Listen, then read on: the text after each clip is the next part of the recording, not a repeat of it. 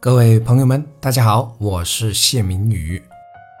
人只有在充分了解自己的前提下，才能得到真正的成长和发挥所长的，也才能知道自己在人生中真正想要的是什么。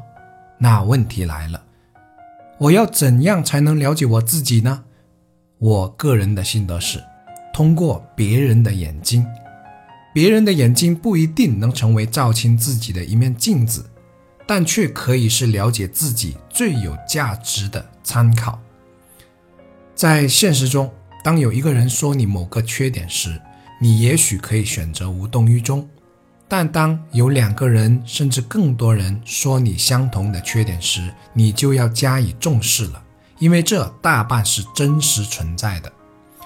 生活中能直面说自己缺点的人很少。但真正能促使自己进步更快的，往往正是这类人。所以，不要因为谁说了你的不是，就马上和谁翻脸，因为你可能失去的不只是一个人，还是一次成长的机会。